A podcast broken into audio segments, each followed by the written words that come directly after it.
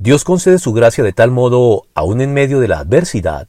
que ni siquiera la adversidad es una desgracia para el creyente. La adversidad puede adquirir diferentes grados o matices,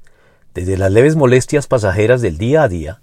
hasta las tragedias fatales e irreversibles, pasando por las calamidades que, sin tener la gravedad de las tragedias, eventualmente nos sobrevienen y también nos causan dolores y sinsabores.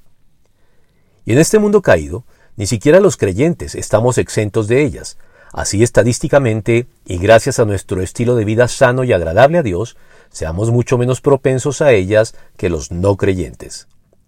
Eso sin mencionar que los creyentes estamos expuestos permanentemente a un tipo de adversidad que no afecta al no creyente, la persecución velada o abierta por parte del mundo debido a nuestra fe y nuestras consecuentes lealtades para con Dios.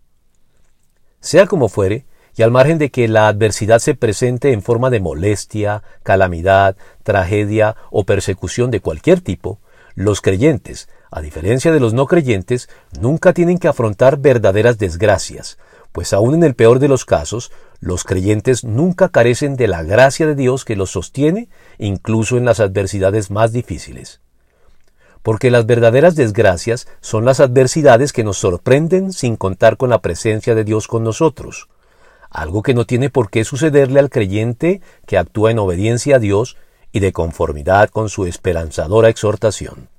Sean fuertes y valientes, no teman ni se asusten ante esas naciones, pues el Señor su Dios siempre los acompañará, nunca los dejará ni los abandonará. Deuteronomio 31:6